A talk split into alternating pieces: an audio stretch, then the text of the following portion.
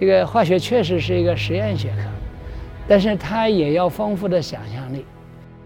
有人讲有机合成也是一门艺术，所以它又有实际的一面，也有想象力的一面。想象力要丰富，但同时你要非常的勤劳。探索未知就是这样的，它本身，嗯，就是一种过程上就是一种享受。我今天探索了一个新的方法，看看行不行，满怀希望啊。最后不行，不行没关系，我再来想一个办法。每天尝试新的挑战。总有成功的时候嘛，那那一个成功就能弥补前面好长时间的失败。那这个成功的喜悦，它能弥补、补偿他所有的付出。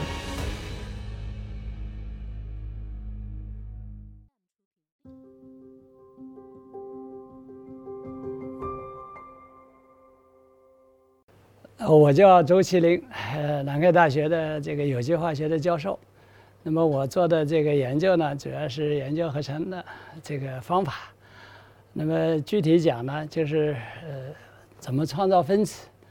那么创造分子呢，它是我们化学的一个中心任务。只有有了这样一些分子，你才能够发展出一些有用的东西，比如说药物啦、农药啦这些东西。那么具体的话，那么我做的这样一些创造分子的方法呢，是做创造手性分子的方法。呃，讲到手性分子呢，它就是一类分子呢，它有一些异构体。那么有了这个这个异构体之间的相互关系呢，就像人的左右手了。所以说它就是叫手性分子是这么来的，因为它一个异构体就相当于你的左手，一个异构体呢相当于你的右手，它相互之间呢，呃，是呈镜像关系。呃，虽然看起来一样，但实际上不一样。你只要戴个手套，你就知道了。左手手套戴在右手上，那就不合适。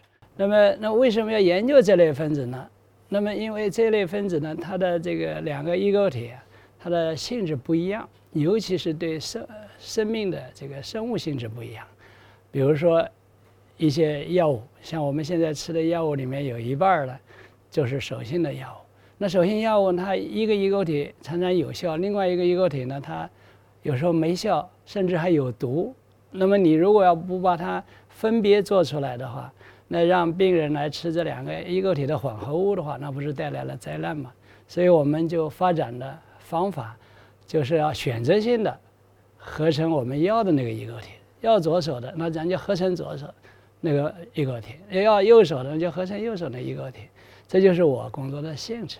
那么再具体讲呢？那我怎么才能做到这样一些手性分子的选择性的合成，它所需要的这样一个手性异构体呢？那就是催化剂。那我的工作呢，过去的二十年主要的工作就集中在这个手性催化剂的发展上。那么，呃，通过这个努力呢，我们发展了一类手性螺环催化剂。呃，这个螺环催化剂呢，目前呢是保持了在手性的合成里面的最高的效率。所以呢，也也就是说呢，这个呃去年的这个未来科学大奖，有幸能得到这个奖，也是因为这个催化剂的发现。那么呃，它确实把手性分子的效率呢提高到了一个新的高度。那过去我们嗯用个催化剂啊，常常用到呃十分之一吧百分之一啊这些，呃或者千分之一了不得了。那我们现在的催化剂最高可以用到几百万分之一催化剂。就够了，那就效率就非常的高了，而且选择性的也也非常的好。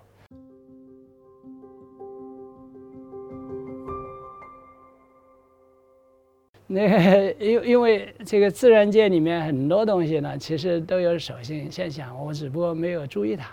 这这个我们生活的这样一个宇宙的星云，实际上它的这个旋转的方向是确定的。那么这个是宏观的。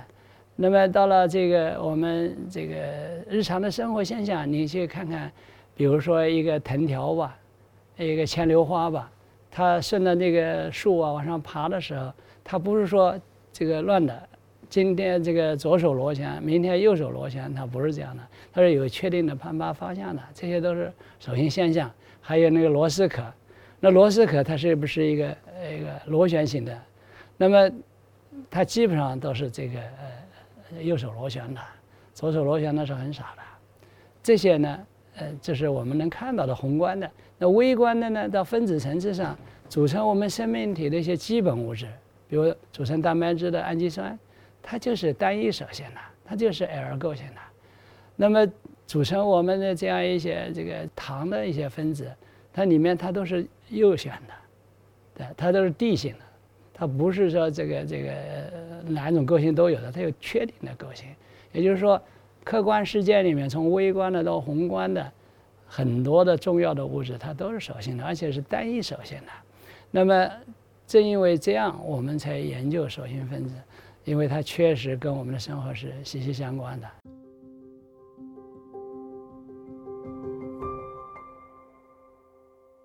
那经济性这个，我相信大家都知道，就是用最节省的方法来做事情，它就叫这个这个事情做的比较经济，成本不高，对吧？那么在合成里面，在我们发展合成方法里面，也同样有这道理。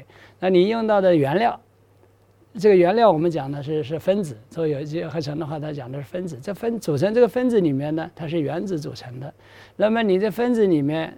在做反应的时候，是不是这个所有的原子都利用上了？利用了多少？这就有个效率问题。这个就是原子经济性。如果你要做一个反应，你的原料的分子里面的原子全部用上了，全部进入到分子里面了，百分之百的用上了，这个原子经济性就叫百分之百的。那如果是用了一半，那那原子量是一百，你进去的这个原子量呢，加在一起呢，这个只用了五十。所以呢，你就是百分之五十。这个原子经济性是这样的。这个原子经济性的概念是现在是非常重要的，有机合成里面非常重要的一个概念，因为它是呃是我们现在更加强调这样一个节约资源、节约能源、环境保护所要求的。因为你如果说能够做到一个反应原子经济性百分之百，也就是原料的分子里面的原子都用上的话，那你自然就没有产生废料了嘛。那这样的话，对环境保护不就是更好了吗？所以说，在现代有机合成，尤其是现在当下对这个环境、对资源呃特别强调的情况下，原子经济性是一个很重要的概念。随着这个社会的经济的发展，人们对环境啊的要求啊是越来越高，因为这这个资源呢是越来越少了。你不要提高它的利用效率的话，那以后就不可持续发展了。所以倒不是说以前呢，这个不知道这回事，而以前没有那么迫切的需要。那现在呢，随着这个资源的慢慢慢慢的越来越少，随着这个环境的问题越来越突出，人的生活水平提高了，对这个环境啊、对资源的这个要求也高了，所以呢，大家就更加重视了。所以现在呢，这个是在我们做基础研究的人呢，就是非常的这个呃重视这个问题。所以我们从源头上。来，呃，发展出一些方法来，呃，它就是绿色的，它就是高效的，它就是原子经济性高的，那么这样才能使得真正生产的过程当中呢，从源头上就减少了。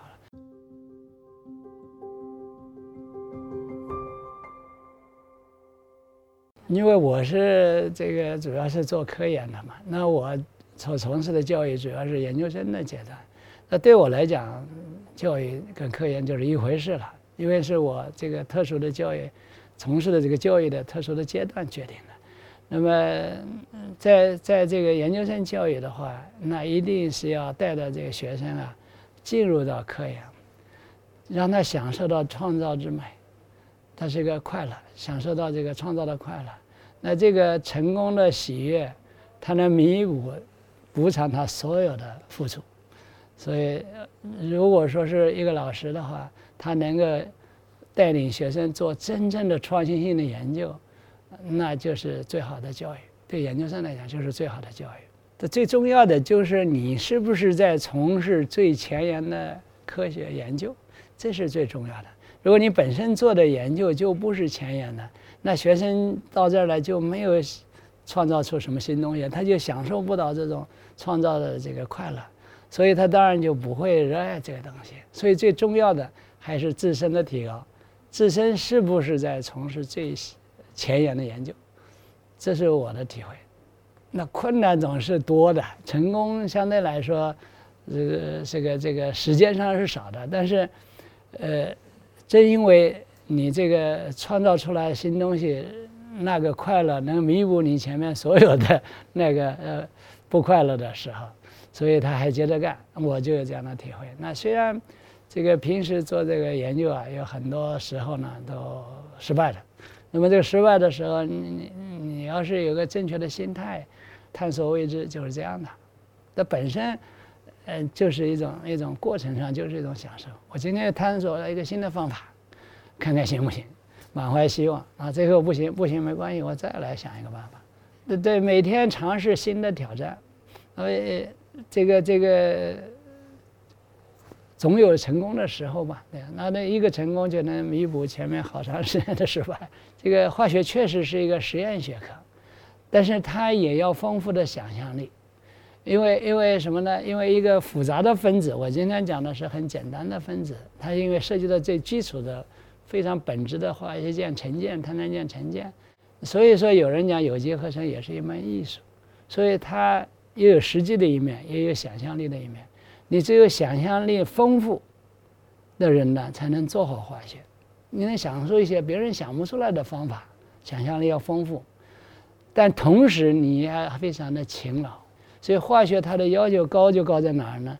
既要大脑，又要双手，很多科学要一样就行。